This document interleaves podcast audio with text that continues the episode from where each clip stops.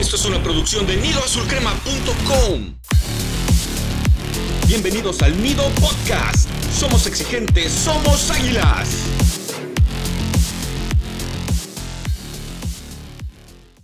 Hola comunidad azul crema, les damos la bienvenida a un nuevo episodio del Nido Podcast traído a ustedes por su página favorita nidoazulcrema.com.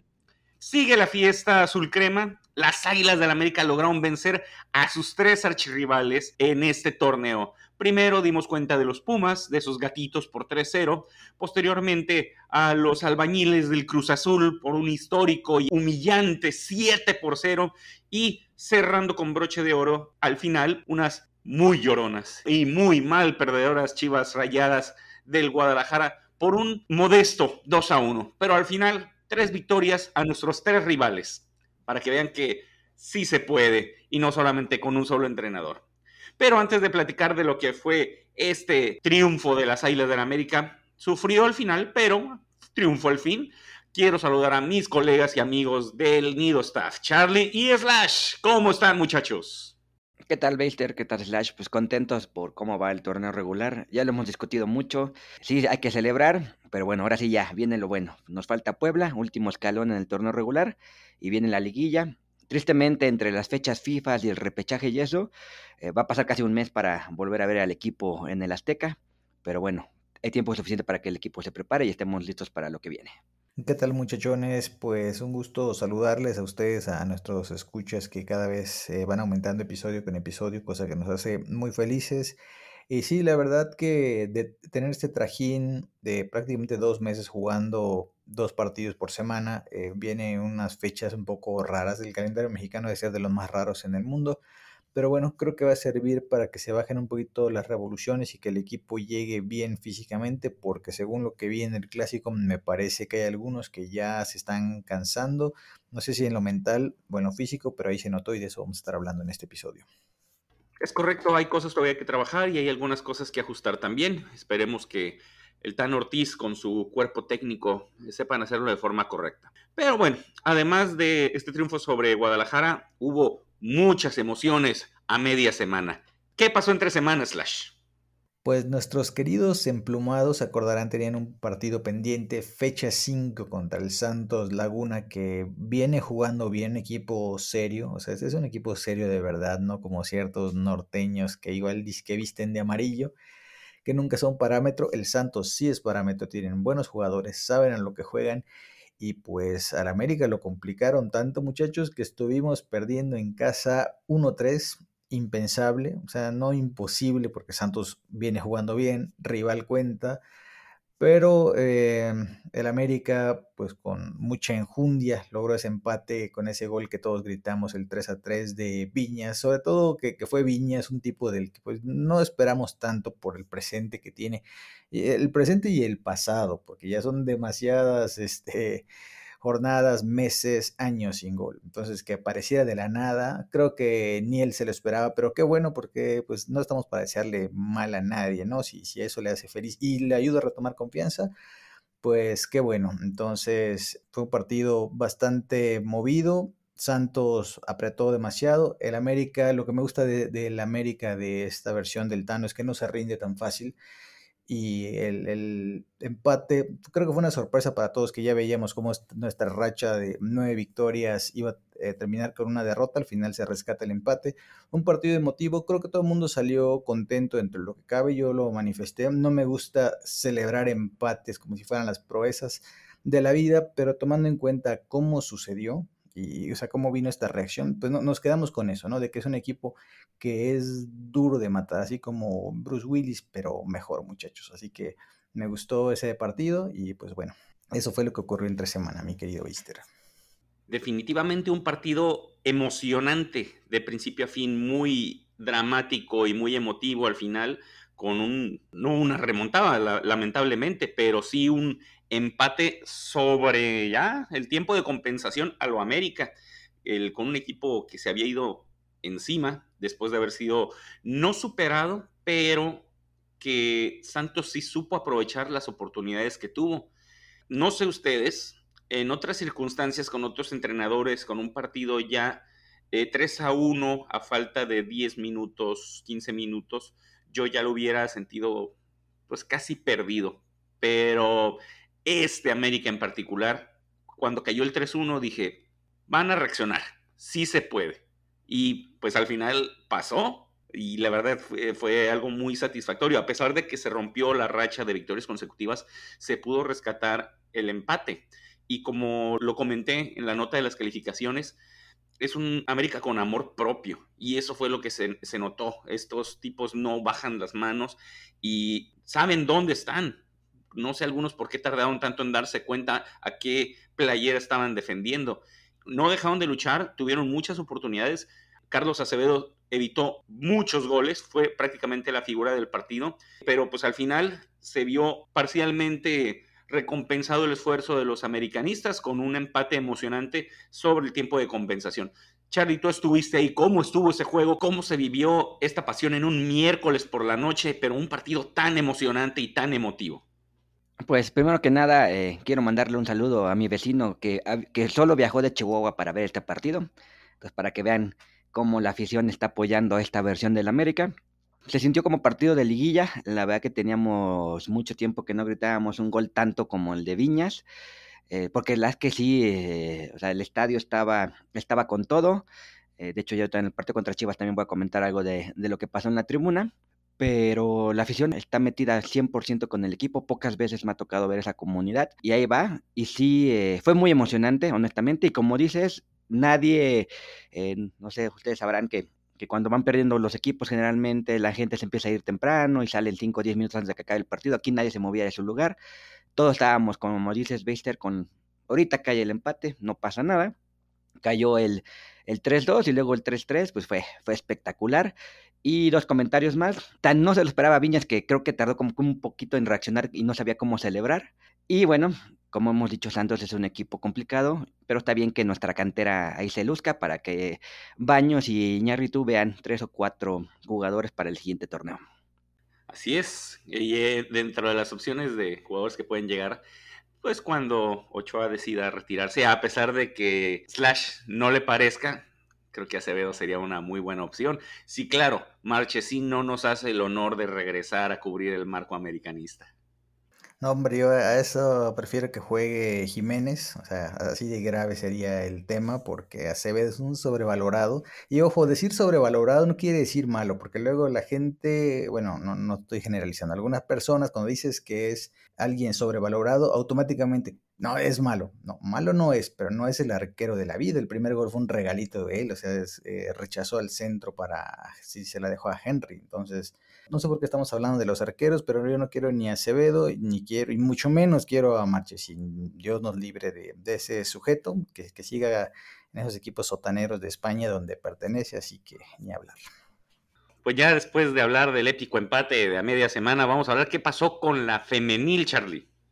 Pues en partido de esos con horarios extraños en lunes, el América venció 2-0 a, a, Juárez con dos goles de Kiana Palacios, que llegó a nueve goles, que está solamente un gol de la goleadora del torneo, que es la de Tigres, Mia Fischer, que tiene 10. Y bueno, el equipo se mantiene en cuarto lugar. El siguiente partido será contra Monterrey en el Azteca, el lunes, pero bueno, con un horario un poquito más, más decente a las 7 de la noche. Monterrey tiene 26 puntos, América tiene 23 puntos.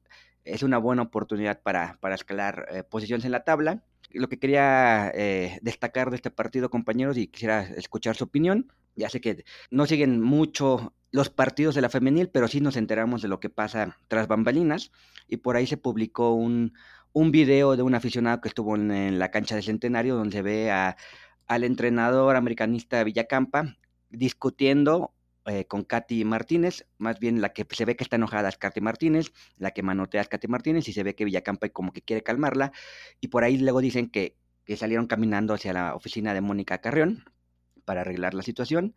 Aquí la, lo que pasa es que Katy Martínez no está contenta siendo banca, pero bueno, empezó el, torneo eh, con una lesión y luego estuvo con la selección y cuando se reincorporó al equipo, pues tuvo por ahí 3-4 penales fallados, no es la goleadora que fue el torneo pasado y como vemos, pues Kiana lleva nueve goles, es la goleadora del equipo, está peleando el título de goleo y pues creo que merece ser titular, además de que el resto de las compañeras lo están haciendo bien. Pero también por ahí lo comentaba Slash en, Twitter. hay una como una doble moral en el América, ¿no? En el varonil, el que se atreva a alzar la voz, leña verde. El que se enoja porque no juega, a, a la hoguera.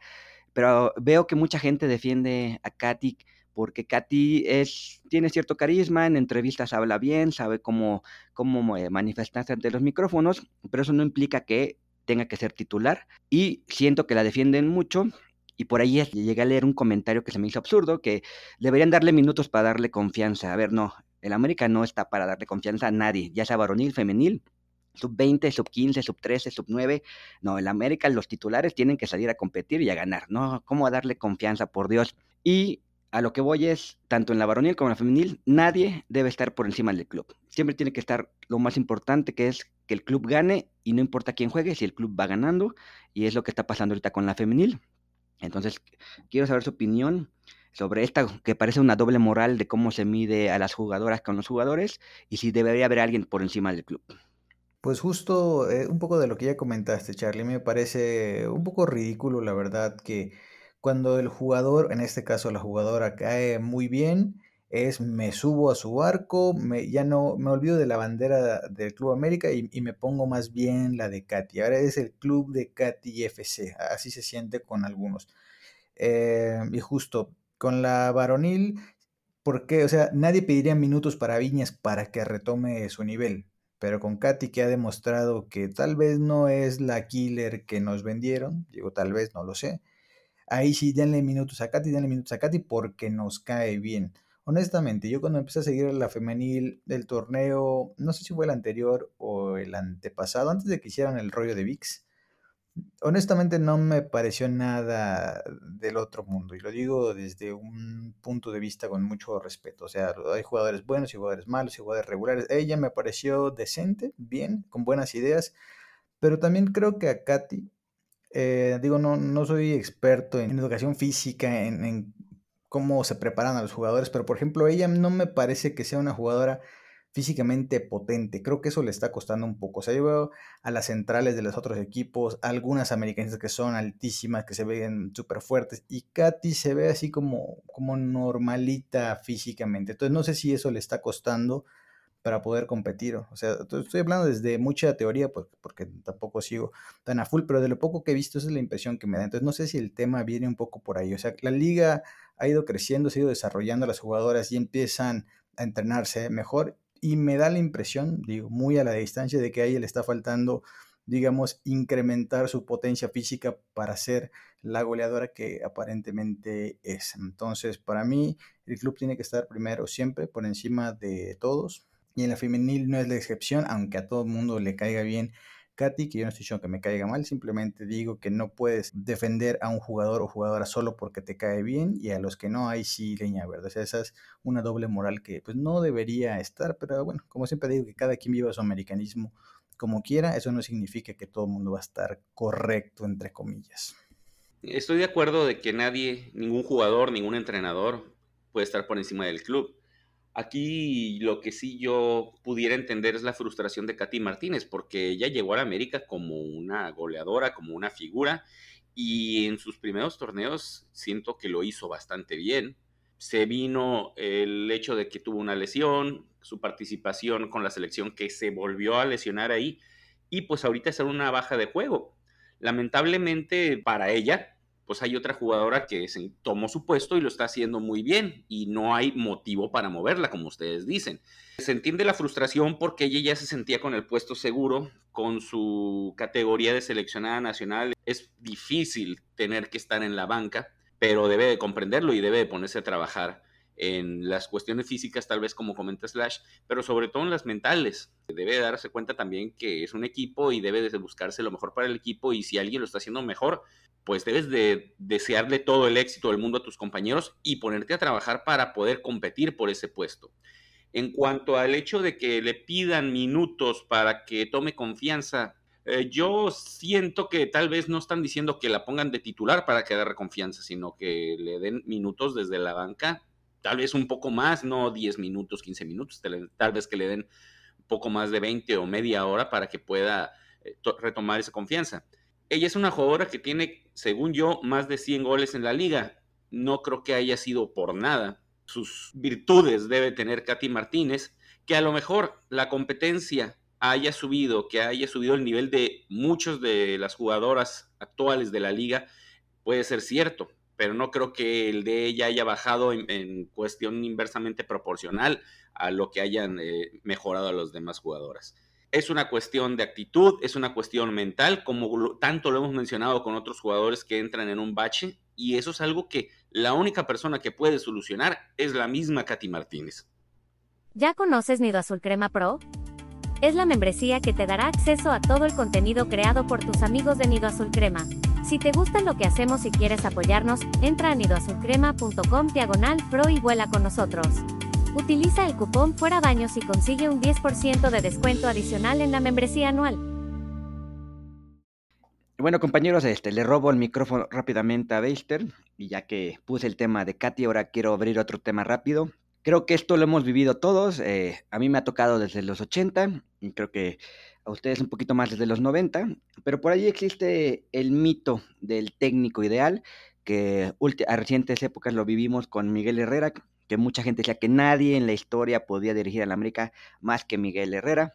A los que estuvieron en los 70 te van a decir lo mismo de Roca, a los que estuvieron en los 80 lo mismo con Reynoso, en los 90 por ahí Jorge Vieira, entonces siempre, siempre habrá este, alguien que te diga, no, solamente este entrenador es el único que puede ser el capaz de, entrenar al América, pero eh, en estos últimos tres años hemos tenido un par de ejemplos. Eh, ciertamente, como me comentaba Beister fuera de micrófonos, no se ha ganado nada todavía. Yo el del capítulo pasado dije que no hemos ganado nada, que, que tenemos tres años sin, sin ganar. Pero bueno, eh, con Solari, en el año que estuvo, que sí pudo completar los torneos.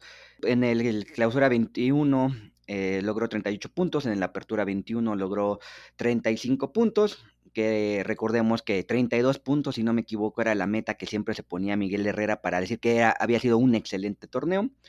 Y Solari lo superó con creces. Ahorita el Tan Ortiz va en las mismas. El torneo pasado no recuerdo exactamente cuántos puntos hubo, pero fueron más de 30. Y este torneo ya vamos en los 35. Y bueno, con Solari tuvimos el mejor inicio de la historia hace un año. Ahora tenemos, tuvimos la racha eh, con más partidos ganados en la historia con el Tan Ortiz. Entonces mi pregunta es, compañeros, ¿debe haber, eh, entre comillas, un técnico ideal, así como que un catálogo, unas características de este es el técnico ideal de la América?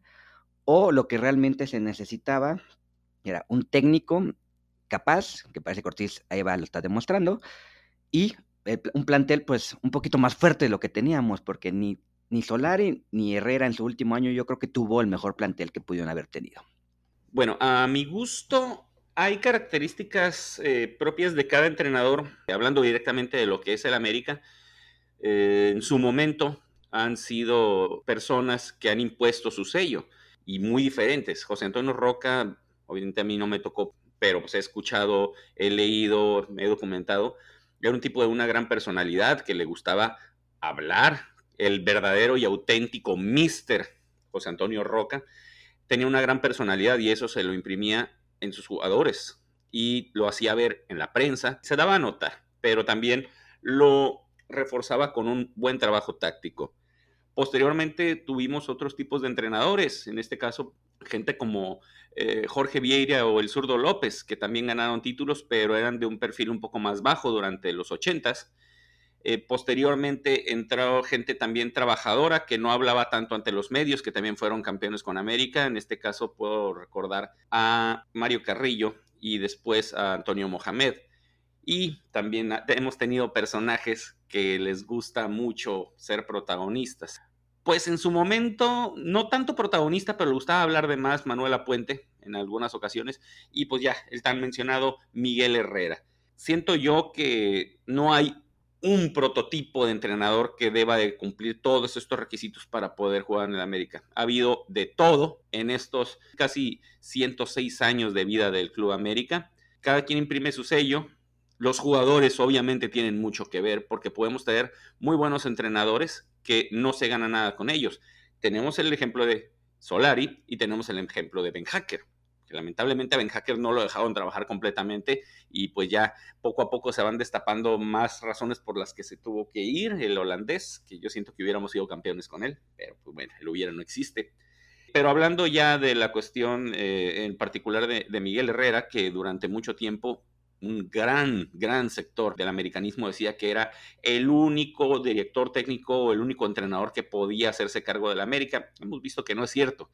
Pero yo siento que ese mito no se va a terminar de romper para ese sector del americanismo hasta que no se gane un título. Porque Miguel Herrera nos podrá caer mal, podrá ser un exhibicionista, un hambriento de protagonismo que a veces quiere ser más importante que los jugadores. Fantoche se les dice, Beister. Fantoche, es una buena forma, es un fantoche, es un marketinero, como cierto comentarista le dijo. Pero al final tiene dos títulos que lo respaldan. Y eso es eh, lo que para un sector importante del americanismo lo hizo ver en su momento como el único entrenador del América. Espero que en esta ocasión eh, Fernando Ortiz pueda poner fin a ese mito con un título.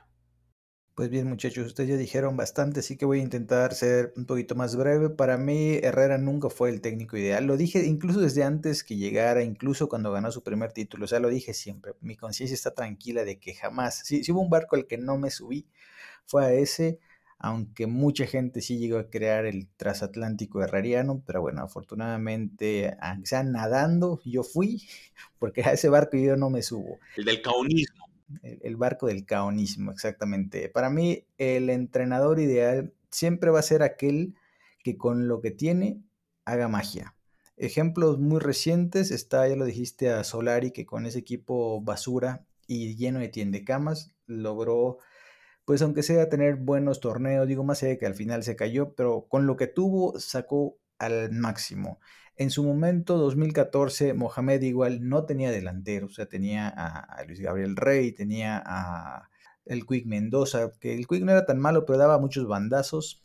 Y, o sea, no, no tenía, y tenía un Oribe que yo, pues la gente sabe que yo siempre detesté Oribe, se me decía un tronco glorificado. Entonces, ese tipo de entrenadores que con lo que tienen hacen magia, para mí son el ideal, porque siempre te, te lleva a preguntarte, ¿qué harían estos tipos si tuvieran un plantelazo? Justo como ahora lo tiene el Tan Ortiz, que, que sin comprar boleto se saca una lotería espectacular. Y ojo, no estoy diciendo que el Tano me caiga bien o mal, para mí es un poco medio X ahorita, pero tiene el plantel que nunca nadie tuvo en los últimos 10 años. O sea, el América tiene su mejor plantel tal vez de este siglo. Y si no es el mejor, es top 3 de los mejores armados. Entonces, hay que ver qué hace con semejante poderío el Tano. De momento anda bien, pero ya saben, las cuentas se hacen al final, muchachos. Y ahora es momento de hablar de el triunfo de las Águilas del la América en el clásico de clásicos. Dos goles a uno, victoria de las Águilas, que siendo muy sinceros, creo que todos esperábamos una victoria un poco más contundente, pero al final de cuentas se logró el objetivo principal que era ganarlo. Partido muy bueno, muy dinámico, de dominio alterno, pero que se complicó de más para los americanistas, por lo menos a lo que muchos hubiéramos esperado.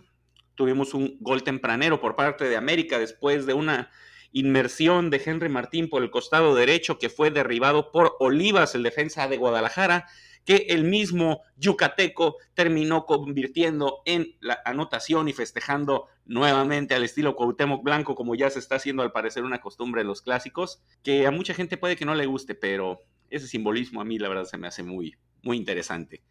Posteriormente vino lo que fue el dominio alterno de eh, Guadalajara y de América con llegadas de ambas escuadras, una seguidilla de oportunidades bastante claras que no se pudieron convertir por ninguno de los dos. Posteriormente, ya iniciando el segundo tiempo, casi casi eh, también dentro de los primeros minutos, vino una jugada por derecha de nueva cuenta con un centro largo de Emilio Lara que Henry Martín terminó ganando en la marca Altiva Sepúlveda bajándole el balón para que llegara desde atrás Alejandro Sendejas y convirtiera el segundo gol del América que al final terminara siendo el definitivo. Posteriormente vinieron un par de jugadas, una muy polémica en la que eh, había un cabezazo de Guadalajara que Guillermo Ochoa de manera monumental terminó sacando encima de la línea poquito más adentro de lo que muchos esperábamos y que la polémica se armó porque hay algunas tomas que dicen que sí pudo haber sido gol, otras que dicen que no. Al final no se marcó el gol y unos minutos después Guadalajara descontaría a través de el Chicote Calderón después de un centro por derecha que peinó un defensa americanista y le cayó prácticamente solo para fusilar a Guillermo Ochoa. En los últimos minutos, América pudo ampliar el marcador después de que le quedó un cabezazo a Federico Viñas, que no convirtió de buena forma y terminó estrellando en el poste. Para lo que fue el cierre del partido, Guadalajara se fue con todo, buscando el empate, pero pues la calidad del equipo no le alcanzó para poder poner realmente en apuros al América. Todo se quedó en buenas intenciones y todo quedó en una nueva victoria del América sobre su odiado rival, las Chivas Rayadas del Guadalajara, que tanto hablaron durante la semana, que tanto lloraron durante el partido y tanto se seguirán quejando los próximos días. ¿Por qué? Porque no pudieron con Papá América. A final de cuentas, ¿cómo vieron el partido ustedes, muchachos?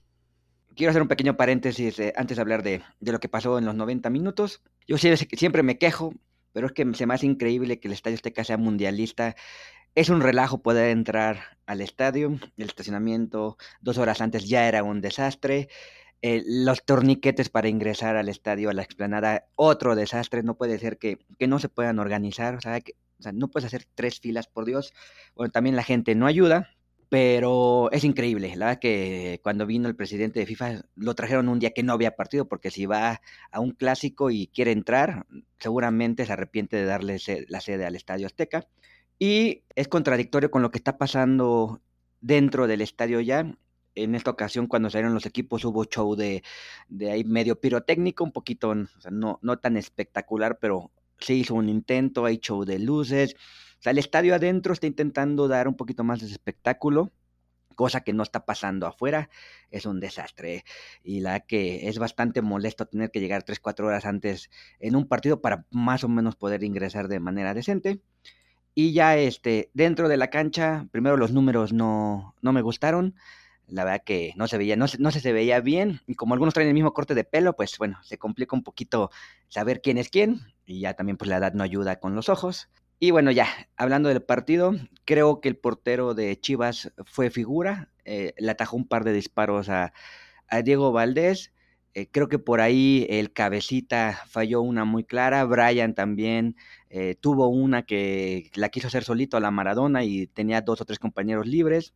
Pero independientemente de esa jugada que sacó Choa, que, que han llorado las Chivas y llorarán 20 años, creo que el América pudo haber ganado 4-1 sin ningún problema. Eh, creo que el gol de Chivas fue un error americanista. Es increíble que, que tengamos en, en, Chivas uno de esos jugadores que siempre nos anotan gol, que es el Chicote odio al Chicote. Son de esos jugadores que ingresan en mi lista de los odio porque solamente le hacen gol al América. Pero en términos generales, no importa lo que diga la afición Chiva, no importa lo que diga el entrenador Chiva, no importa lo que digan los jugadores Chivas, los exjugadores Chivas, el América fue superior. Sí hubo un momento en que Chivas medio dominó, pero generalmente el juego se, se disputó del lado Chiva y la pelota la tuvo casi todo el tiempo América y bueno, sí, no voy a mentir, sí, ahí en el estadio se sintió media, un poquito de tensión cuando, cuando cayó el gol de Chivas. Pues ya pasando 10 minutos se controló la situación y creo que el América pudo haber salido con dos goles más. Pues bien, muchachos, ustedes ya dijeron bastante de lo que ocurrió. Nada más una precisión ahí, Beister, que yo igual le había pensado que había sido un defensa, pero fue el cabecita, el, el asistidor del chicote. ¿Cómo me fastidia ese chicote? Como dice Charlie, lo odio con toda mi alma. Un tipo que nunca escuchas de él y nunca habías escuchado de él hasta el triplete de, aquella liguilla fatídica. Y ahorita siendo banca, nadie lo pela, nadie nada. Y resulta que entra y gol. O sea, qué fastidio con, ese jugador.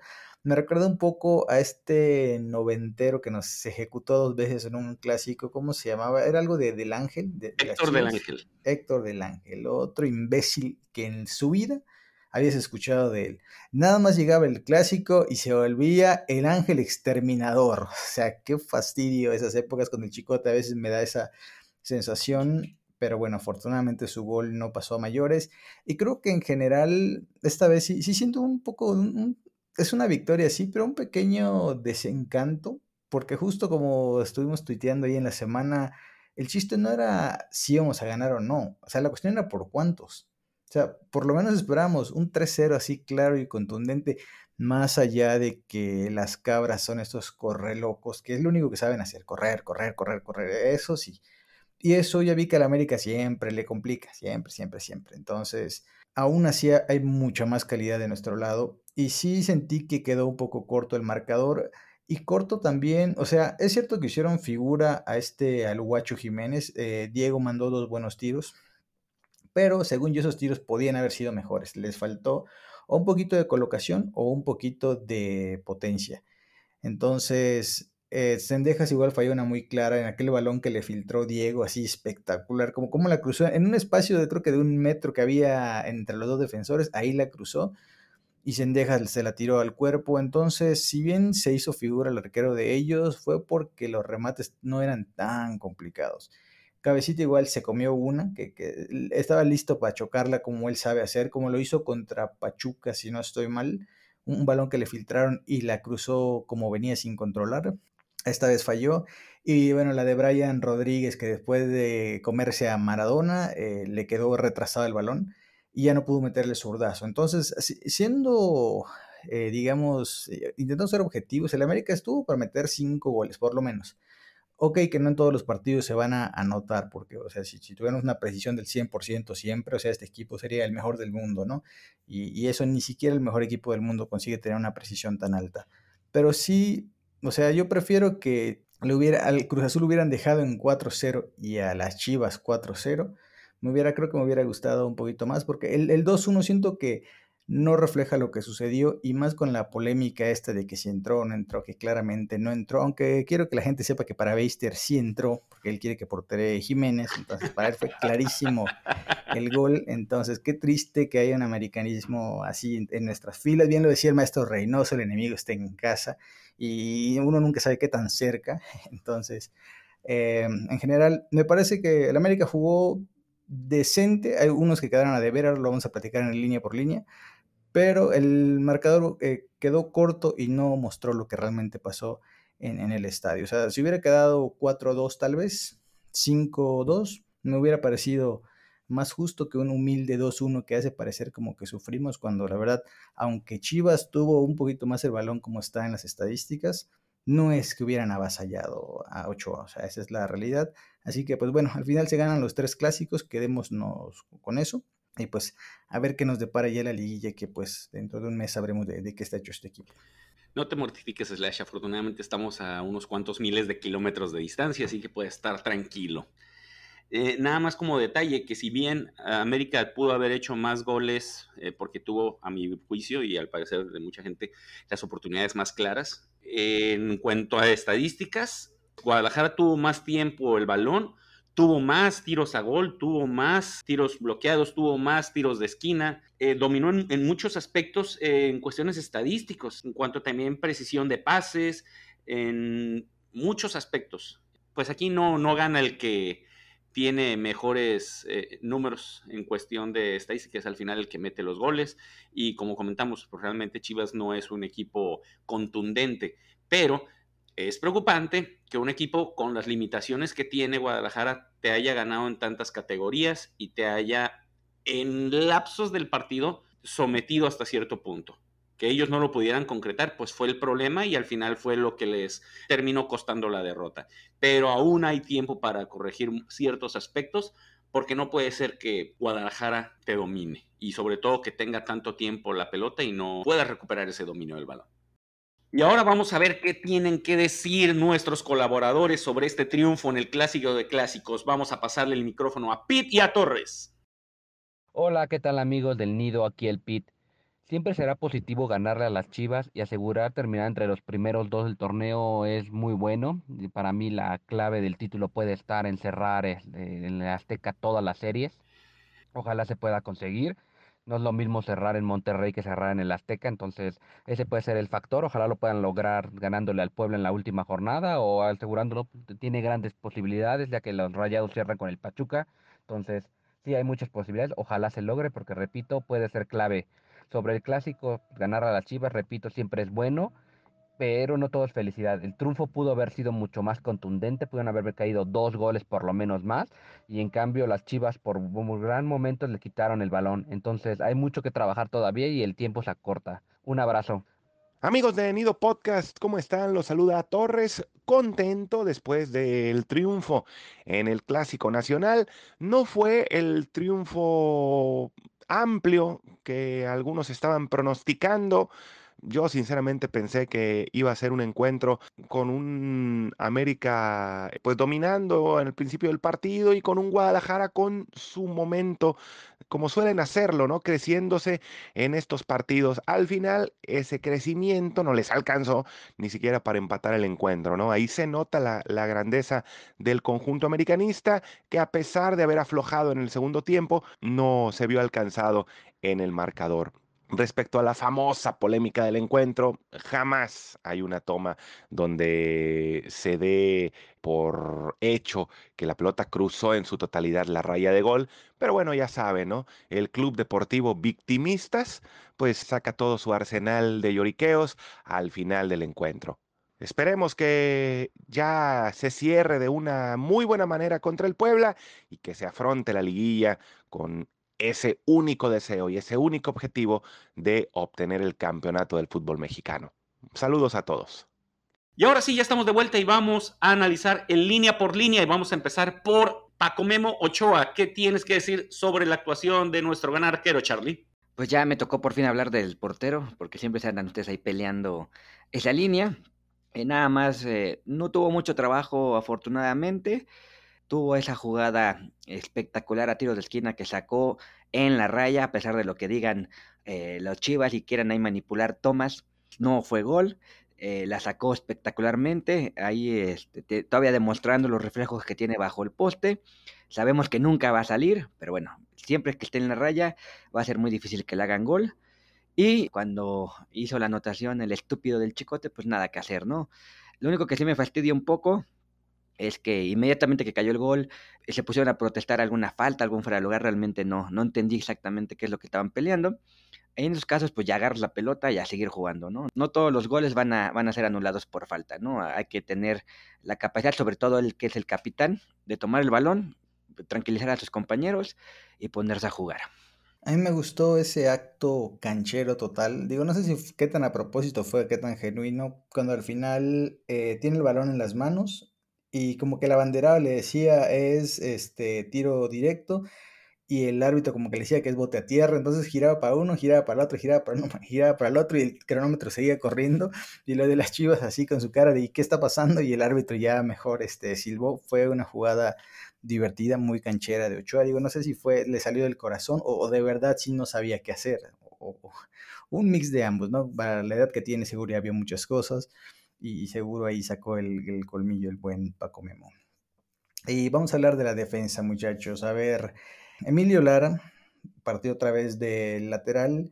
No me gustó su partido, lo tengo que decir, porque luego está de moda que cuando alguien te cae bien, no, no quiero que Emilio sea el Katy Martínez del equipo varonil. Así de, ay, es Emilio, nos cae bien, es fachero, es, es de barrio, o sea, no, eso sí, qué bueno, pero a la hora de jugar fútbol, Lara, las coberturas le cuestan horrores. El gol del Chicote, a él se le escapó. O sea, vi la repetición un montón de veces como para no venir aquí a reventar a la gente gratuitamente. Antes del centro, estaba pegadito a él. O sea, vi casi, no, no abrazado, pero casi a punto de.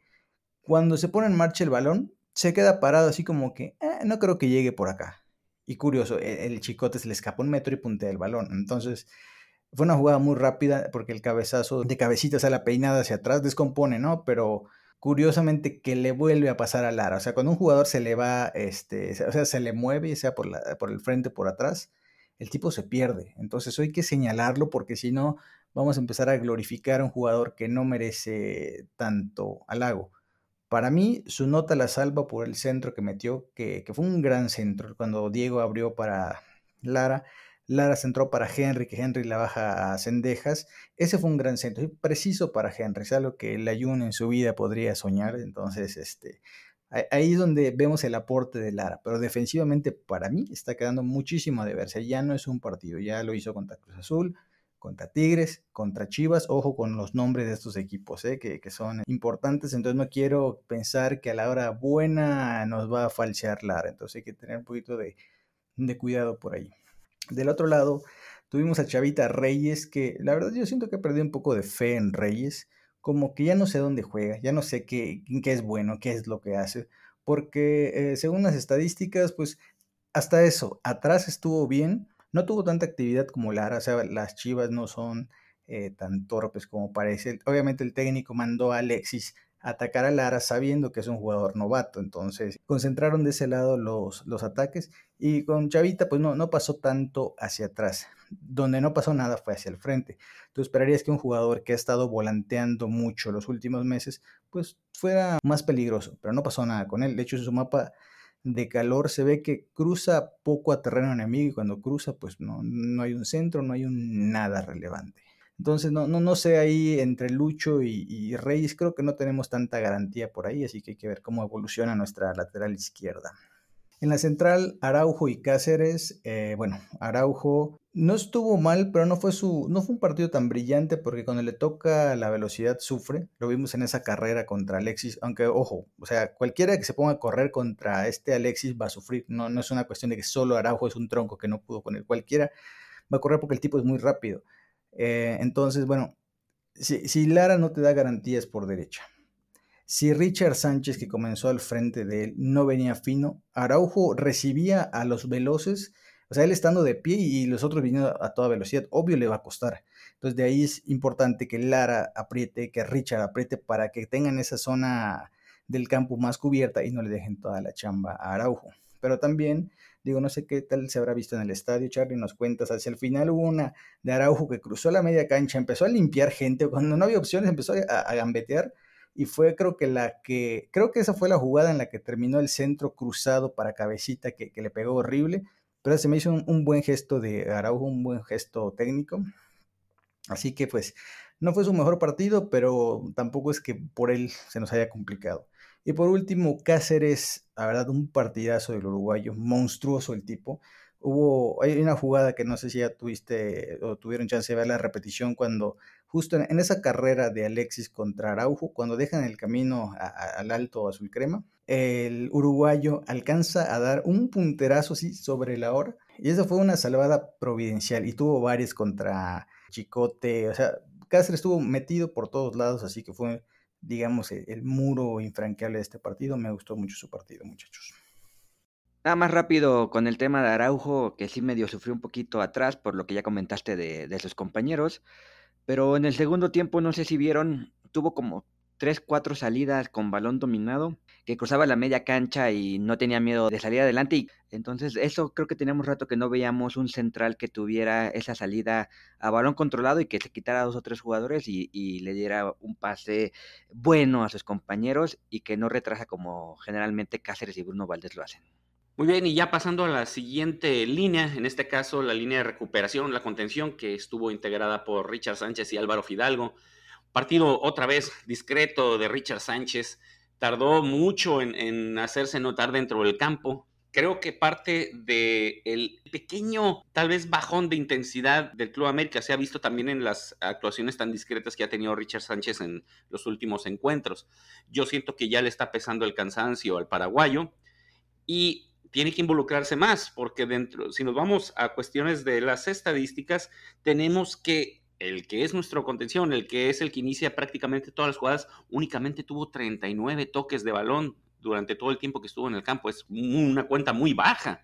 Richard Sánchez debe de involucrarse más en lo que es el inicio de las jugadas y también obviamente en la recuperación. Tiene que bajar un poquito más e iniciar desde su primer eh, tercio de cancha los avances americanistas. También tenemos que si bien si su porcentaje de precisión en cuanto a los pases es bastante alto, ya que estuvo con un 90%, aún así siento que le faltó involucrarse más. Fue superado hasta cierto punto en algunos momentos del partido por lo que fue Sergio Flores y el Nene Beltrán, le estuvieron haciendo montón, pero esperemos que, como comentaron al principio, tal vez sea de los elementos que ocupe un poco de descanso y ya con la clasificación prácticamente amarrada, pues podrían darle un partido de descanso y dar esa rotación que también se necesita para que otros jugadores se sientan más integrados.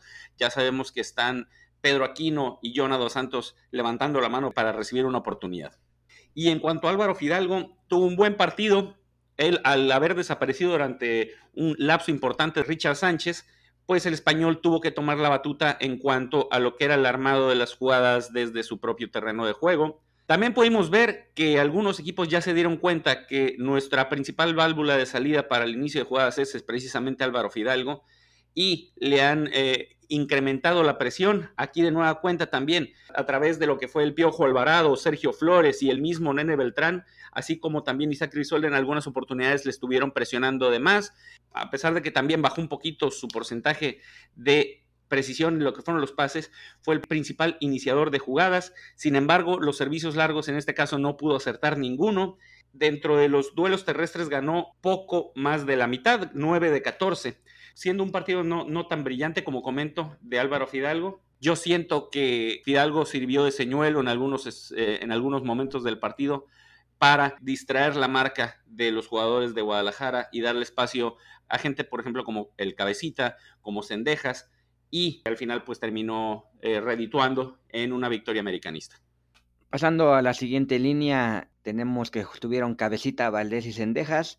Creo que Cabecita no tuvo su mejor encuentro, más allá de que falló esa muy clara, eh, me vengo a enterar que también dio el pase de gol para Calderón, porque esa no lo pude ver desde la tribuna. Y creo que sí estuvo medio perdido, honestamente. Lo que sí me gusta es que sí se sacrifica, sí corre, sí baja. No son aquellos jugadores, eh, Roger Martínez, que se quedan estáticos en, la, zona que le toca jugar, pero creo que, que le faltó el gol y sí tuvo, sí tuvo oportunidades. Sendejas, como se los comenté eh, cuando estábamos platicando del partido de Santos en el chat que tenemos, creo que anda un poquito a la baja. Esperemos que, que se termine recuperando, que esta semana de descanso le sirva, que se pueda ya separar un poquito de todo lo que está pasando en temas elecciones. Por ahí vi que sacaron una noticia ahora de que no cantó el himno nacional en la ceremonia protocolaria del, del clásico, que son cosas muy estúpidas que espero tenga la capacidad de, superarlas y no, engancharse en ellas. Hizo un gol, pero creo que, por ahí estuvo un poquito perdido. Tuvo ahí un contragolpe que, ya se le notó que no tenía ya la, fuerza física, ha jugado muchos partidos, creo que tampoco fue el mejor partido que tuvo en el torneo. Y Diego Valdés, ya saben que no es santo de mi devoción, pero creo que de los tres fue el que mejor, en el que mejor participó. Tuvo por ahí un par de disparos que, sobre todo el segundo, que una, fue una pena que no entró porque fue una gran jugada. Y esa, la que puso Viñas en el poste, no sé compañeros cómo lo vean ustedes, pero pareciera que se la quitó. Creo que Diego Valdés más o menos sí tenía idea de qué hacer, pero ahí apareció Viñas y la puso en el poste. Pero bueno, creo que, fue buen, buen juego del jugador chileno. El mejor 10 de la historia, el chileno Diego Valdés, aunque les duela aquí, muchachos. Aunque le duela cierto jorobado de Tepito, Slash.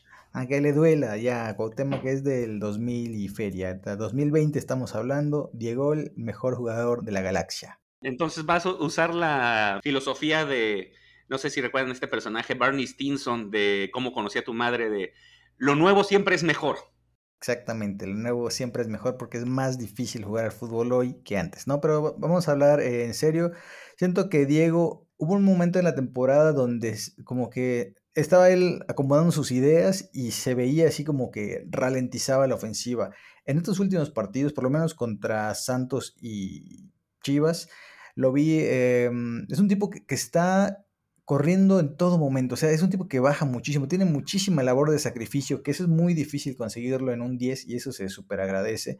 Porque Fidalgo estuvo, el tipo, Fidalgo estuvo solito, o sea, nadie tuvo más duelos terrestres que Fidalgo, porque era el único que intentó controlar ahí un, un rato y Diego le ayudaba un poquito más arriba porque Sendejas de, de noche el tipo, como ya platicó Charlie, o sea, más allá de, del golecito, fue todo lo que hizo, entonces este, me parece que Valdés es el único que ha venido incrementando su nivel y eso sí tal vez debería preocupar un poquito, que mientras Valdés va aumentando, Cendejas y Cabecita vienen un poco a la baja, más el mexicano que desde que surgió todo el drama de la selección como que perdió fuelle porque Cendejas venía bien, decíamos que era rápido y furioso, no sé qué, desde que surgió el tema de la famosa extorsión, como que algo raro ahí pasó con Cendejas, no sé si se vaya a desmotivar porque pues al final se puede quedar sin mundial, porque si no va ni con México ni con Estados Unidos, pues no, sea, no, no, sé si todo ese esfuerzo que venía demostrando era por eso, no lo sé, digo, sería válido lo que sea que los motive, ok, pero si, es lo, si está perdiendo esa posibilidad, Dios se la van a quitar, pues está complicado, ¿no? Pero bueno, Hablemos de la última línea de los titulares, la delantera con el señor Henry Martin. La verdad, partidazo el tipo, se inventó el penal solo, lo convirtió, según yo lo tiró fatal otra vez, o sea, nomás apostó por echarle el bombazo fuerte, pero como que no se vio muy determinado, pero por lo menos lo hizo mejor que aquel penal ridículo que falló hasta hace unos pocos días, que si no fuera por ese penal eh, estaría como líder de goleo absoluto. Ahora, ahora Ibáñez no suelta el liderato, entonces ahí van empatados. Entonces Henry es un tipo que, hace jugar a sus compañeros. El balón que le bajó a Cendejas fue espectacular. Y eso es lo que siempre ha tenido él. Él siempre juega, es un jugador de equipo. su problema es que no le hace gol a nadie. Y como a los delanteros se les juzga siempre por los goles, entonces de ahí que Henry autosufría su calvario. O sea, auto porque él se lo propiciaba por no tener gol. Entonces, la verdad que tiene gol, las otras características que tiene se potencian y lucen todavía más. Entonces, para mí fue una de las figuras del partido se ve que odia a las chivas, las odia con rencor. Y cada vez que le celebra como Cuauhtémoc, yo sé que a las chivas les duele horrores, entonces por mí que celebre siempre así, porque cualquier cosa que sirva para fastidiar a estos rojiblancos hediondos, pues va a ser bienvenido. Entonces, por mí, este Henry, partidazo, es incontestable. Eh, su aporte y, ojalá lo mantenga, que es lo que queremos todos ya, ¿no? Creo que en temporada regular ya demostró que queremos ahora que haga esto mismo en liguilla, es todo lo que le pedimos, yo sé que es súper difícil, pero eso diferencia a los buenos jugadores de los cracks. Entonces, ahí Henry, ante una nueva oportunidad de coronar su historia con, con el América. Y en partidos como estos, con detalles como estos, con como lo que es la celebración, siento yo que realmente tuvo mucho que ver esta evolución de Henry Martín con las pláticas porque no pasaron de pláticas que se tuvieron entre las directivas de Guadalajara y América para mandar a Henry Martín al Guadalajara. Yo creo que sí le dolió en el alma esta circunstancia y por eso dijo, es ahora nunca que tengo que demostrar lo que puedo valer para el América. Y en este caso y en este torneo lo está realmente demostrando. También esta semana, muchachos, con respecto a Henry, estuvo la polémica de que dijo de que si tuviera que irse aquí, o, o sea, irse al demonio o irse a las chivas, que él preferiría, este, pues irse a las chivas.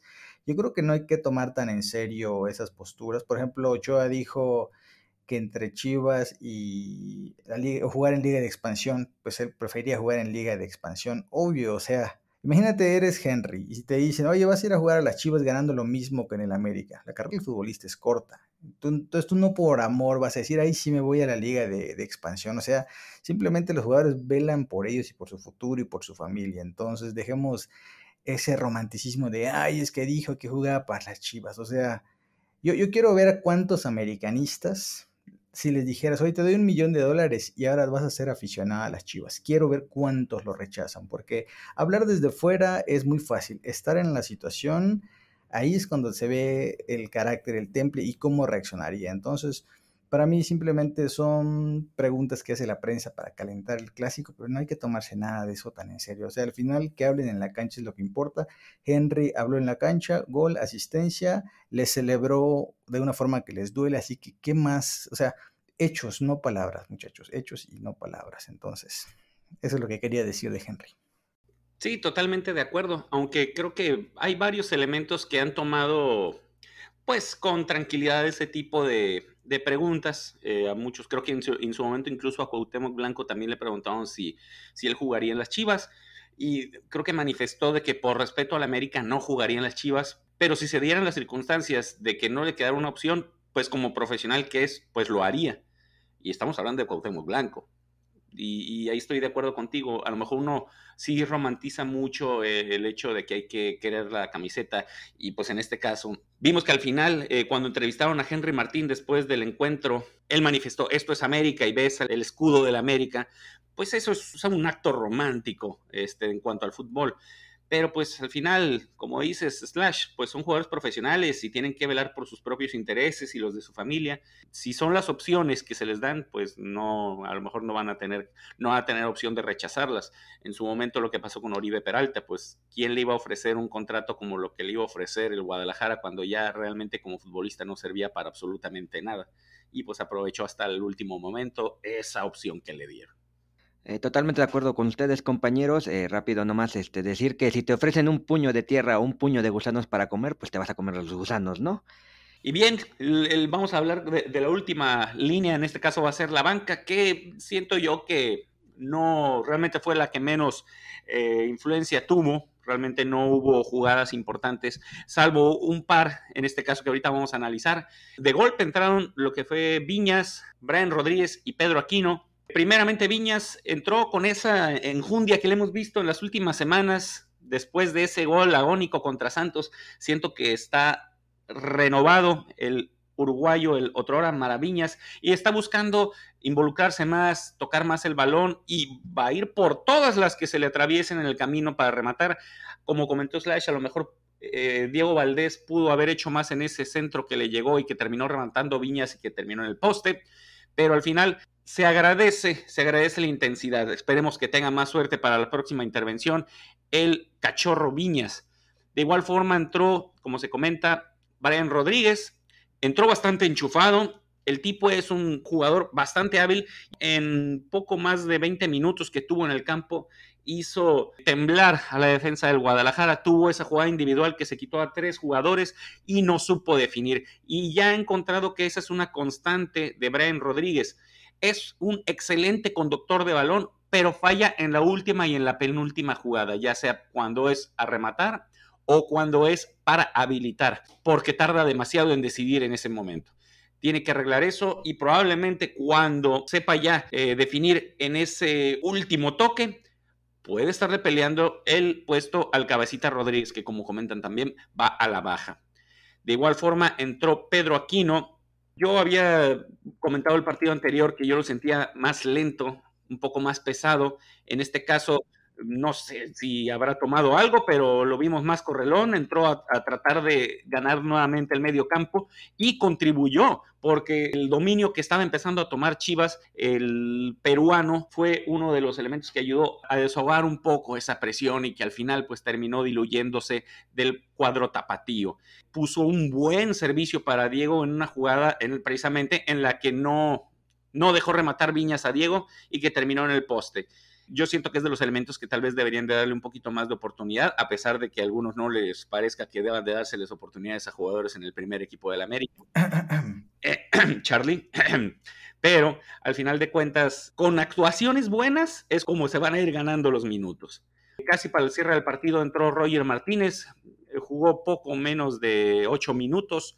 Realmente yo siento que entró más de picapleitos. Ya sabemos que Roger Martínez es un tipo descarado, pero en tan poco tiempo no iba a poder aportar gran cosa. Y al final, nada más para cobrar la prima, ya en tiempo de reposición entró Jonathan Dos Santos, que realmente no tuvo absoluta participación. Y ahora sí, nos vamos a ir con lo que fueron los héroes y los villanos de este partido. Y quiero escuchar primero lo que tiene que decir mi amigo Charlie. Pues bueno, vamos rápido a héroes y villanos. Eh, villanazos eh, realmente no hubo, eh, no hay que ser tampoco tan, tan rudos, pero le quiero dar la mención honrorífica a Richard Sánchez. Ya han comentado que no fue su mejor partido. Lo noté medio lento, medio perdido. La verdad que por ahí, hasta por el minuto 20, tuve que medio ver quién era el que estaba acompañando a Fidalgo, porque ni me acordaba que, que estaba jugando. Y le voy a dar este también a mención horrorífica a Salvador Reyes, ya lo comentó Slash lo que había que decir de, del buen Chavita. Y el villano del partido para mí en esta ocasión es el Cabecita Rodríguez, porque falló una muy clara, ya comenté en línea por línea eh, cómo lo vi, y además había puesto en caliente una apuesta de que metía gol y ganábamos, y me falló. Entonces por eso se va como villano del partido. Pues bien, interesante selección la tuya, Charlie. Yo en mención horrorífica, se, me empieza a olvidar esto del horrorífico. Tuvimos tantas victorias que ya no me acordaba cómo era esto de tener villanos, que ahorita ya, ni me acuerdo cómo se llamaba esta sección. Bueno, mi mención horrorífica va a ser para Emilio Lara, porque ya lo dije, en defensa a mí no me da garantía. Para mí empieza a ser como el punto débil de ese lado, que muchas veces lo suple porque como es súper joven y tiene buen físico, pues él va, corre, choca, se mata ahí pero en los momentos puntuales, precisos, donde hay que meter la cabezota, hay que meter el pie, le está quedando, eh, o sea, nos está quedando de ver. Entonces, entiéndese, menciono horrífico como una llamadita de atención de que no porque ese Emily nos cae bien, está haciendo todo bien, porque no es el caso. O sea, a todos nos interesa que él esté bien, que esté centrado, que esté aterrizado, para que veamos su mejor versión como cuando arrancó, que ahí sí era super Emilio Lara, nueva joya. Hoy bajemos un poquito las revoluciones y este, llevémosla con calma con él, porque si cree que ya lo ganó todo y no ha ganado nada, pues ahí va a estar complicado. Y mi villanazo del partido se lo voy a dar a Cendejas. Estuve a punto de hacer lo mismo que Charlie y dejárselo a Cabecita, pero al final me parece que lo de Cendejas ya es de varios encuentros. Sé que hizo el gol, pero es un tipo que ya vimos lo que nos puede dar cuando está bien. Cuando, cuando él está bien, marca una diferencia brutal, no le ven ni las placas. Entonces lleva ya partidos un poco apagados, entonces si no hubiera sido por el gol, eh, probablemente en las calificaciones lo hubiera yo puesto muy mal, porque no apareció más que en ese momento de, de la anotación, que es súper importante, sí, pero como digo, conocemos la mejor versión de Cendejas y también conocemos la peor. Entonces, ahorita está más cerca de la peor que de la mejor. Así que para mí, villanazo del partido. Esperemos que solo sea esta rachita de, de, que no sabe qué hacer con lo del mundial, si sí o si no. Pero pues ahí mm, siento que ahí me está quedando de ver el buen Alex. Bueno, en este caso yo voy a romper las reglas. Yo siento que no hubo un verdadero villano del partido. Yo voy a dar dos menciones horroríficas, eso sí, no vamos a pasar por alto algunos detalles. La primera de ellas va a ser para Salvador Reyes. Coincido ahí de que yo cuando vi que iba a ser incluido por la lesión repentina de Luis Fuentes durante el calentamiento, íbamos a tener muchísima más salida por el costado izquierdo y quedó a deber mucho eh, Salvador Reyes. Sabemos que no es el tipo que mejor defiende en el fútbol mexicano por su costado, pero también tenemos el conocimiento de lo que puede aportar al frente y en este caso pecó precisamente de esto. Afortunadamente para él no fue tan exigido por su costado en cuestiones defensivas y siento que eso era motivo principal para poder atacar con mayor intensidad por el costado izquierdo. Y más cuando sabes que de los últimos partidos el cabecita Rodríguez tiene más labor de sacrificio. Tienes quien te esté apoyando por ese costado. No hay pretexto para no haber atacado por eh, la banda izquierda y en este caso por precisamente por la falta de querer involucrarse en este partido, en un partido tan importante en la temporada regular como es el clásico de clásicos, le voy a dar mención horrorífica a Chava Reyes. Y de igual forma, le voy a dar la segunda mención horrorífica al Cabecita Rodríguez por las dos jugadas puntuales que tuvo. Precisamente esa falla increíble que pudo haber marcado, no sé, la diferencia un poco más holgada en, cuanto al resultado final. Y de igual forma también por ese mal rechace que terminó convirtiéndose en asistencia para el Chicote Calderón en el gol de Guadalajara, que fue el descuento en el marcador final. Aunado a eso, también es otro jugador que yo siento que va poco a poco a la baja, al igual que Sendejas no sé si recuerden, hace un par de episodios del podcast, ahí hubo un comentario de alguien de la comunidad Sulcrema que decían que el cabecita Rodríguez andaba encendido y que por ahí podría empezarle a pelear incluso el título de goleo a Henry Martín. Y desde ese momento yo creo que sintió la presión y pues ya no ha notado el cabecita Rodríguez y no solo no ha notado, siento que ha bajado un poco su rendimiento, más que nada al ataque. Se le reconoce la labor de sacrificio que ha tomado últimamente pero su labor principal es atacar en este caso, pues tiene que ser más preciso y sobre todo aprovechar las oportunidades que tenga de cara al arco, porque se está pagando una cantidad importantísima de dinero por sus servicios. Así que son ellos dos mis menciones horroríficas. Pues bien, muchachos, ahora sí que fue un poco de tutti frutti, que creo que esa tendencia va a continuar ahora que lleguemos a héroes, porque ahora yo voy a vandalizar esta sección y no voy a dar una mención honorífica, sino que voy a dar dos héroes, primera vez en la historia. Y el primero de ellos va a ser el señor uruguayo Sebastián Cáceres, que como ya se dijo, cuando el tipo está fino, parece un central de otra liga, parece que está listo para jugar ahí en el Chelsea o algo así. No sé por qué luego se le, le da estas chiripiorcas raras donde ataca el balón raro y comete errores estúpidos que odiamos y que por eso tiene este hate, que tal vez es demasiado el hate que tiene, pero tampoco es como que sea inmerecido. Pero puntualmente en este partido contra Chivas eh, fue de verdad un muro. O sea, estrellaron todos contra él. Increíble su participación. O sea, intervino en ambos lados, tanto por derecha como por izquierda, o sea, hablando de, la central. Eh, es un tipo que busca dar salida, es súper ágil, es muy rápido. O sea, yo sigo sin comprender por qué a veces como que su cerebro se desconecta de su cuerpo y hace cosas raras, pero la verdad es que cuando está así es incontestable que tiene que ser el titular. Y, se acuerdan que eh, lo estuvimos platicando mucho tiempo de quién debía ser el compañero de Araujo, si Bruno que venía levantando y, o Cáceres. Eh, yo siempre fui Team Cáceres, aunque Bruno ya venía mejor hasta, hasta ahorita que se volvió a lesionar pero el uruguayo técnicamente me parece que es el mejor incluso de nuestros centrales. Ya veremos cómo actúa en la liguilla. Esperemos que no suceda otra de estas desconexiones que tanto odiamos. Así que bueno, para mí es el héroe uno del partido.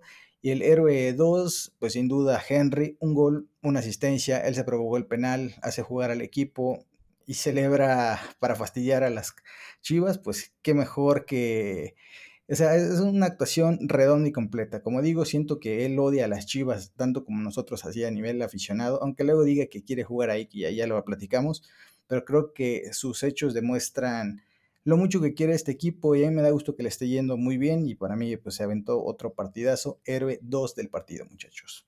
A ver, sorpréndanme ahora.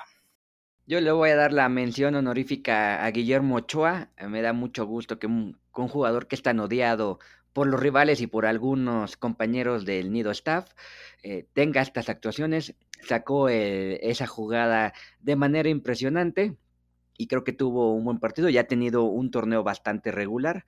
Entonces la mención va para nuestro capitán, nuestro portero y nuestro ídolo Guillermo Ochoa, aunque Beister me haga caras.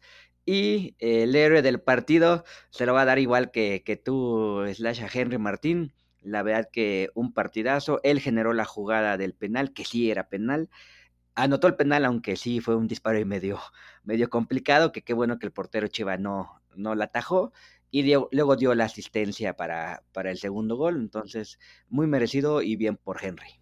Muy bien, Charlie, está bien. Me preocupa que tu fanatismo desmedido por Guillermo Ochoa ignore una gran actuación como la que tuvo Sebastián Cáceres, que ni siquiera lo mencionaste como una mención honorífica que yo se la voy a dar a Sebastián Cáceres. Gran partido del uruguayo, no voy a mencionar ya, de hecho, Slash dijo gran parte de lo que fue el, uruguayo en este encuentro.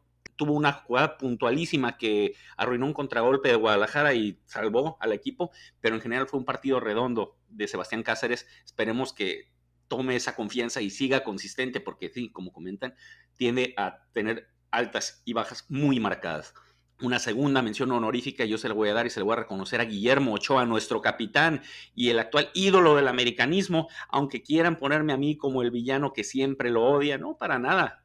Guillermo Ochoa fue clave con esa atajada que por más que quieran disfrazarla de gol, no lo fue, no rebasó en su totalidad la línea de meta, así que atajadón de Guillermo Ochoa, así como un par de intervenciones más que tuvo durante el partido, contribuyeron para que América se quedara con esta nueva edición del clásico. Y la figura del partido, de igual forma, coincido con Henry Martín por su gol, su asistencia, el gran nivel en el que está. Ya no es un jugador dependiente, él se creó la jugada del penalti. Ya es un tipo que conduce, es un tipo que sirve a sus compañeros, que se desmarca, que se mueve, se bota, es un jugador completísimo. Yo reafirmo, le dio tanto miedo la suposición de irse al Guadalajara que decidió de una vez por todas convertirse en el jugador que desde hace mucho tiempo esperábamos que fuera. Y en este caso lo demostró en un gran partido, así que para mí el héroe del partido, Henry Martín. Y antes de terminar este episodio, vámonos con la sección favorita de la comunidad azul crema, que es la voz precisamente de los aficionados.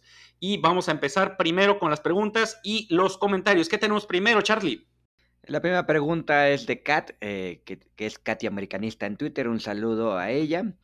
Y bueno, nos pregunta que si nos debe preocupar la displicencia del América y poca precisión por varios lapsos del partido, o es solo que son nervios del clásico, y nos manda un saludo. Yo creo que son nervios del clásico, Katy. Sí, Chivas, eh, como lo hemos comentado muchas veces, el rival también cuenta, y creo que Chivas hizo lo mejor que pudo con las armas que tiene. Eh, no la alcanzó afortunadamente. Creemos que el América es mejor en el papel. Y ya comentó Beister que estadísticamente Chivas fue superior en varios rubros.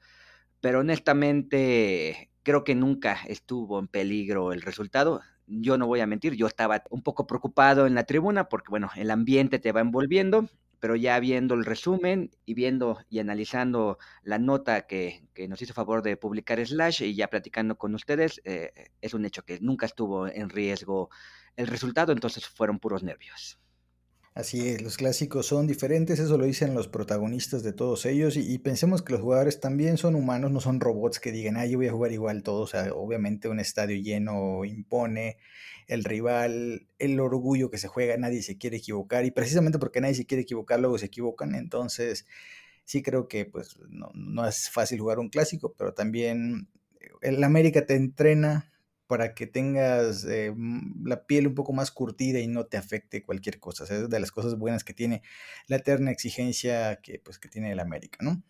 Y bueno, nuestro compadre Raúl Arismendi de Nido Azul Crema Pro, gracias por el apoyo. Raúl nos dice que él deja las preguntas para los Nido Hermanos y nos manda saludos que él se queda con la victoria, no le gustó tanto el funcionamiento, ya lo platicamos largo y tendido en el episodio, no, no ha sido el mejor funcionamiento del América, pero se ganó y como dicen ahí, los clásicos se ganan.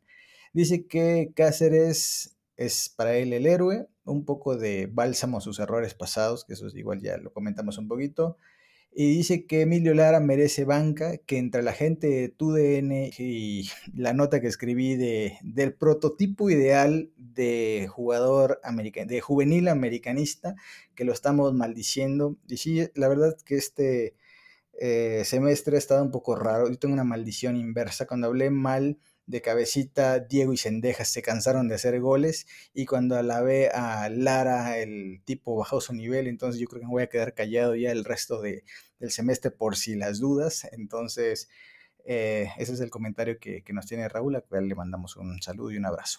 Vamos a seguir con el siguiente comentario que es de Armando, que comenta que para él ninguno jugó un partidazo, pues es respetable su opinión y al ser un juego colectivo, ganarle por la mínima diferencia a un equipo realmente inferior da de qué pensar.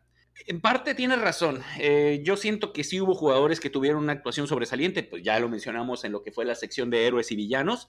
Y estoy de acuerdo en el hecho de que un equipo que sí, la verdad, está lejos de lo que puede representar eh, un peligro en el papel para el América, por tan, o sea, y hablando de, los puntos que dije estadísticos, te superen muchos rubros igual yo siento que el, resultado nunca estuvo e, en, juego. América tuvo las oportunidades más importantes y los embates que tuvieron eh, los de Guadalajara para tratar de empatar fueron realmente tibios. No hubo tanto, tanto que pusiera en peligro a Guillermo Ochoa. Pero sí, es, eh, hay unas áreas de oportunidad en las que se tienen que trabajar. No puede ser que te ganen en lo que es la posición del balón y en los tiros a gol provocados un equipo que realmente no tiene nada, o sea, que tuvieron que traerse un peruano a que los refuerce. Así que en eso sí estoy de acuerdo con nuestro amigo Armando. Sí se tiene que trabajar en eso porque no puede ser que un equipo con un plantel tan corto como Guadalajara sí te haga sufrir por lapsos del partido. De acuerdo, Beister. Y bueno, la siguiente pregunta es de Minawi, también una seguidora ya de mucho tiempo tanto de nuestras redes sociales, la página y el podcast. Le mandamos un saludo y nos pregunta qué opinión tienen del director técnico. ¿Siguen creyendo que es puro papacho? Así con todo y lo que le falta una Lara, prefiero más oportunidades a las básicas que seguir alineando futbolistas. Richard y Cáceres en plan grande. Eh, bueno, ya mis compañeros ya hablaron de Cáceres. Eh, de Richard creo que no, no tuvo un buen partido en esta ocasión. Y creemos que si sigue siendo puro papacho, yo creo que para este equipo y para algunos jugadores, como el propio Richard, sí es más importante el apapacho, lo comentábamos la, ah, creo que hace dos episodios, si no me equivoco. Entonces sí, creo que el Tarnotis aprendió de sus errores contra Pachuca en la liguilla pasada. Creo que hay ciertos jugadores que están en un mejor nivel que el torneo pasado. Y creo que hubo tres o cuatro incorporaciones bastante, bastante bien planeadas. Entonces, creo que sí, eh, no depende solamente del apapacho ya, depende de muchos factores, pero sigo, sigo pensando que para este equipo en específico y para este entrenador, eh, lo más importante es el apapacho. Eh, completamente de acuerdo en ese aspecto. La siguiente pregunta de nuestro amigo Hammer, el famoso Hammer alemán, nos dice, creo que ha sido uno de los peores partidos del equipo, pero sobresale que aún así se tiene una autoridad enorme y se saca el resultado. Este equipo tiene demasiada pegada y autoridad, pero dejamos la oportunidad de humillarlos históricamente. Eh, nos manda saludos y bueno, mandamos saludos de vuelta. Y eh, volvemos un poco a lo mismo, como comentaba Armando ahorita en la última que, que contestó Beister. Una cosa es que nosotros odiemos a las Chivas con toda nuestra alma y querramos meterles 80-0 en cada partido y otra cosa es la realidad donde el rival cuenta. Entonces las Chivas, salvo lo de Tigres, venían decentes. Entonces por lo menos se sabía que iban a corretear para evitar que les volvieran a llenar la canasta y eso fue lo que sucedió. O sea, el parte del por qué el América no se vio tan bien fue porque pues ellos se pusieron a estar corre, corre, corre y entre que Richard estaba dormido y Sendejas no estaba haciendo nada, y Emilio que no cubre, obviamente eso se resiente, entonces de ahí que el equipo no se haya visto tan bien, pero por eso yo soy de los que quiere ver el vaso pues medio lleno en esta ocasión y es que a pesar de ello se consiguen los puntos. Igual contra Santos no fue el mejor partido de la vida y tampoco se perdió. Entonces es importante que el América cuando no de sus mejores exhibiciones eh, no sea derrotado. O sea, eso ayuda a la confianza. Entonces, concuerdo que no fue el mejor partido de la vida y curioso, los americanistas ganan, ganan el clásico, ganan su tercer clásico y aún así se quejan de que su equipo no jugó bien. O sea, eso solo sucede en el americanismo y bueno, en, este caso coincido con Hammer. El siguiente es un comentario de Enrique que aparece como Gal Drake, que si no me equivoco es la primera vez que nos escribe aquí para lo que es la participación de Neo Podcast. Le agradecemos su comentario. ¿Qué comenta Ochoa, Cáceres, Fidalgo, Néstor y Valdés con nota sobresaliente. Es correcto, tuvieron todos un muy buen partido y ya dentro de ellos están algunas de las menciones entre los héroes de, precisamente del encuentro. Y en contraparte señala que Chava Reyes, Lara y Cabecita dejando mucho que desear. De igual forma, al parecer Enrique es una persona que sigue constantemente el podcast y en este caso coincide precisamente con nuestras opiniones. Eh, fueron jugadores que dentro de lo poco no rescatable del encuentro, son los que sí se dieron a notar porque tuvieron ahí eh, una intervención no muy afortunada. Esperemos que eh, pues traten de, de mejorar. Y en este caso, precisamente hablando de Chava Reyes, si la lesión de Luis Fuentes le da para un par de semanas, pues es muy probable que él vuelva a repetir como titular siento que es el que más tiene, más margen de mejora tiene, porque sabemos lo que puede ofrecer Chavita Reyes, pero todo está en él. Y bueno, la última pregunta de este episodio es de Beto Velázquez, que también, si no me equivoco, es primera vez que participa. Un saludo, Beto. Y nos dice que, ¿quién corre más en un partido, el cuarto árbitro o Roger Martínez? Creo que la respuesta es más que obvia, el cuarto árbitro. Eh, no, ya fuera de relajo, saben que Roger Martínez no es un jugador que nos gusta, pero creo que para partidos como este, que juega 10 minutos y entra a ser canchero, eso sí lo sabe hacer bien. Creo que sí tuvo varios segundos donde se llevaba la pelota a la banda y ahí medio calentaba al rival. Eso sí lo sabe hacer bien. Y creo que en esta ocasión tuvo una aportación bastante decente porque entró a hacer lo que, lo que sabe hacer, ¿no? O sea, simplemente desesperar al rival y desesperar a la tribuna que de nuestro lado porque no, no genera nada a la ofensiva pero contestando tu pregunta, en este partido en específico creo que corrió más el cuarto árbitro. Bien, con esto vamos a dar por terminado este episodio de triunfo en el clásico de clásicos. Quiero agradecer a toda la comunidad Azul Crema por seguirnos apoyando, por seguir escuchando cada episodio del Neo Podcast que hacemos con mucho cariño para todos ustedes y a los cuales les recordamos que nos pueden apoyar con su suscripción a Nido Azul Crema Pro para que tengan acceso total y puedan ver todo el contenido de nuestro portal de neosulcrema.com. Asimismo, y como cada episodio quiero agradecer a mis compañeros del Neo Staff que están aquí presentes. Slash, muchas gracias. Gracias muchachos y como siempre gracias a la gente que nos escucha, que nos apoya, que está metida con el podcast. Sabemos que, en esta aventura del América pues somos una comunidad que pues sufrimos juntos, ganamos juntos, nos alegramos juntos, nos fastidiamos juntos. Entonces eso siempre va a ser más divertido hacerlo con una comunidad que pues respalda lo que hacemos, que hacemos con mucho cariño. Así que pues nada, ya nos veremos en el siguiente episodio y pues bueno, a, celebrar un poquito que pues ganamos los tres clásicos de esta temporada, que yo sé que somos súper ultra exigentes y queremos ganar todos los clásicos 10-0, pero a veces pues toca conformarse con un humilde 2-1 que finalmente es victoria. O sea, victoria que así de sencilla los está haciendo rabiar a los rojiblancos con eso del disque robo, pero que bueno, que, sufran, eso es este motivo para que el día de grabación y toda esa semana sea muy feliz, o sea, sus lágrimas nos alimentan, muchachos, básicamente. Sí, es bonito ver rabiar a los eh, fanáticos de Guadalajara y a gente como Jorge Pietrasanta y el Bofo Bautista quejarse y chillar en redes sociales. Pero bueno. Charlie, muchas gracias a ti también. Muchas gracias, Baster, muchas gracias, Slash, y muchas gracias a toda la gente que nos acompaña en todas nuestras plataformas.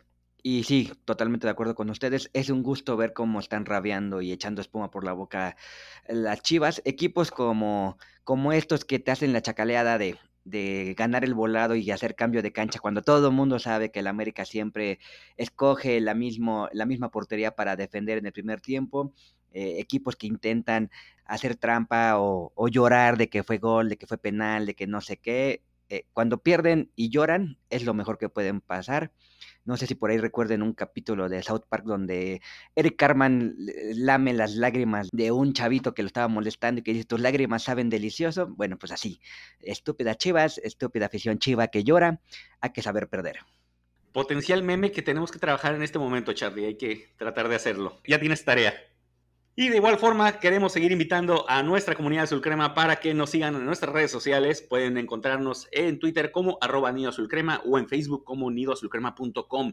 Los invitamos a que sigan participando en nuestra trivia Águila Master en águilamaster.com y que sigan entrando y revisando todo nuestro contenido en nuestro portal de nidoazulcrema.com. Somos amos y señores de los clásicos en este torneo, así como siempre somos exigentes. ¡Somos Águilas!